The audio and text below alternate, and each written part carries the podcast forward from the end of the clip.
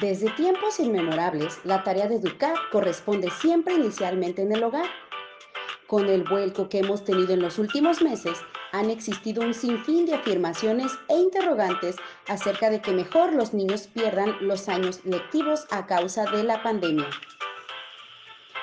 Esta sección llamada Mi hogar, mi escuela tiene el único fin de compartirte lo que los grandes pensadores de la educación han estrujado en sus estudios.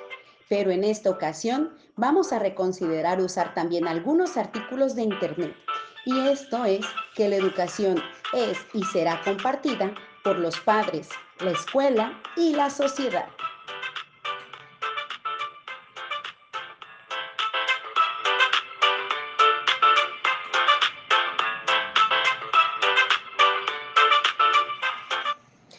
Bueno, esta es la nueva sección que estamos estrenando en una segunda emisión y me gustaría compartirte ahora un artículo que encontré en internet. La semana pasada, si recordarás, platicábamos acerca de Francesco Tonucci, de cómo la escuela ya no iba a volver a ser la misma.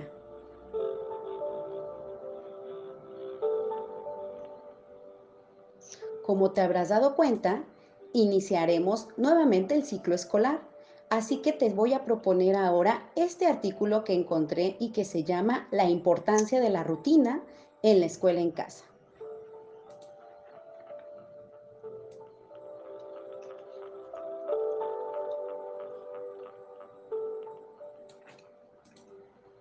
Cuando educamos en casa, uno de los mayores beneficios es la flexibilidad. Dependiendo de los hijos, podemos adaptar la enseñanza a ellos mismos. Cada día puede ser diferente. Cada maestro que tienen ellos también. Las asignaturas pueden convertirse en una aventura. ¿Por qué? Porque podemos mezclar historia, lenguaje, matemáticas, ciencia en una unidad.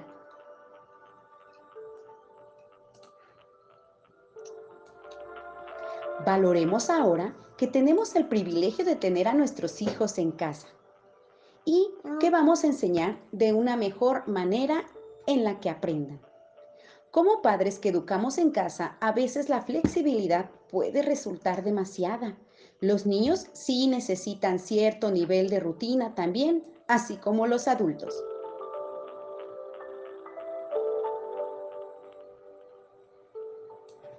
Te voy a comentar algunos pequeños tips pero me gustaría que dejaras otros más que se me estén pasando. Luke N. Kaiser sugiere estas siguientes ideas para establecer la rutina de tu hogar y tu escuela. Por ejemplo, cada hogar es diferente. Si hay un bebé en casa, la familia funcionará de otra manera, pero estas son ideas generales y se pueden adaptar a tu propia familia.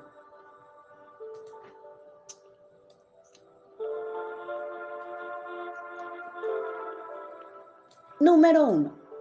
Es importante que todos se levanten a la misma hora.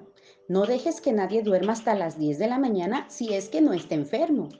Todos los días empiezan más o menos a la misma hora con todos los niños juntos. Aquí se incluye a tu esposo, ¿eh? Número 2. Es importante empezar el día con ciertas expectativas. Hacer la cama, vestirse, lavarse la cara, ayudar con el perro, regar las plantas. Parte de un buen hábito es que toda su habitación esté completamente limpia para que puedan iniciar este nuevo día.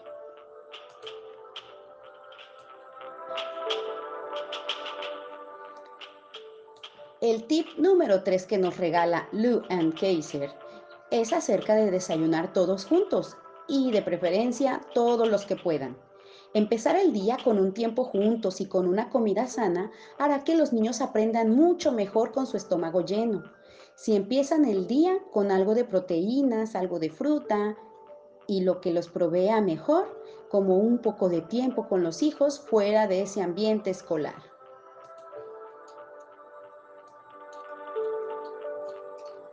Uno de los ámbitos que se estarán trabajando ahora por parte de la Secretaría de Educación es acerca de la alimentación saludable. Entonces, no dejen de aprovechar los tips que estarán generando en cada una de las escuelas.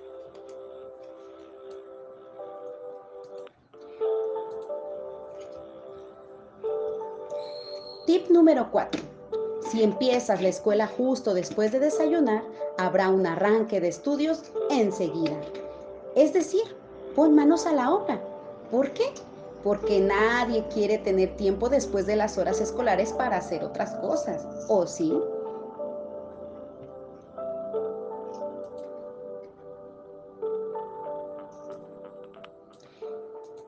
Tip número 5. Durante las horas de escuela, haz escuela. Debe ser un tiempo dedicado para educar a los hijos, un tiempo casi exclusivamente para la enseñanza. Sí, puedes poner la lavadora, podrás fregar algunos platos, pero este tiempo hay que dedicarlo a los niños. No importa que sea por la mañana o por la tarde, pero los niños te lo agradecerán. Un lugar, un ambiente, iluminación adecuada, herramientas necesarias, materiales, es lo básico para que tu niño reconozca su espacio y tenga lo mejor para su educación.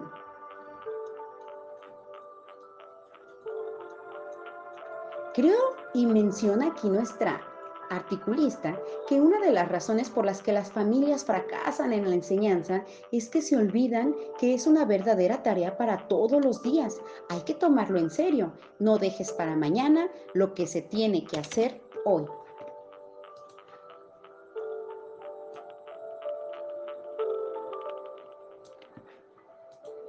Tip número 6. Ten en cuenta a los vecinos. Es muy aconsejable tener su escuela todos en la misma hora, así que no habrá ningún niño afuera jugando en el jardín cuando los hijos de los vecinos estén en clase. No dejes que tus niños salgan a jugar hasta que los vecinos puedan estar jugando también. Si tú haces esto, vas a ver la infinidad de quejas que puedes encontrar, porque a lo mejor dirán, ay, mira, no estudian, solamente están jugando. Y pero entonces, si los vecinos ven que tú guardas el horario, eso crea un excelente respeto.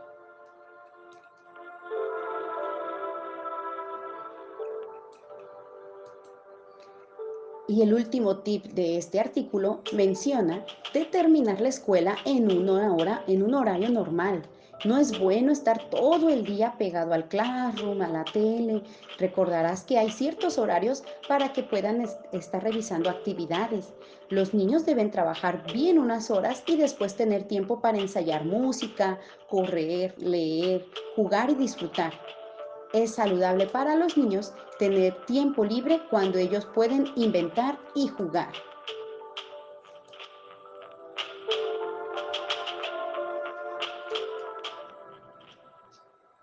Y bueno, estos fueron algunos tips. Yo estoy segura que tú has usado otros y te han funcionado mejor. Por eso me gustaría que los dejaras en los comentarios.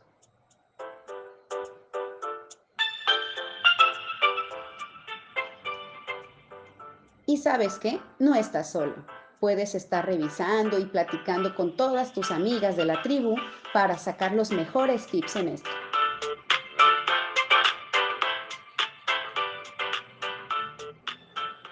Agradezco que hayan puesto su atención y dedicado su tiempo para escuchar este podcast.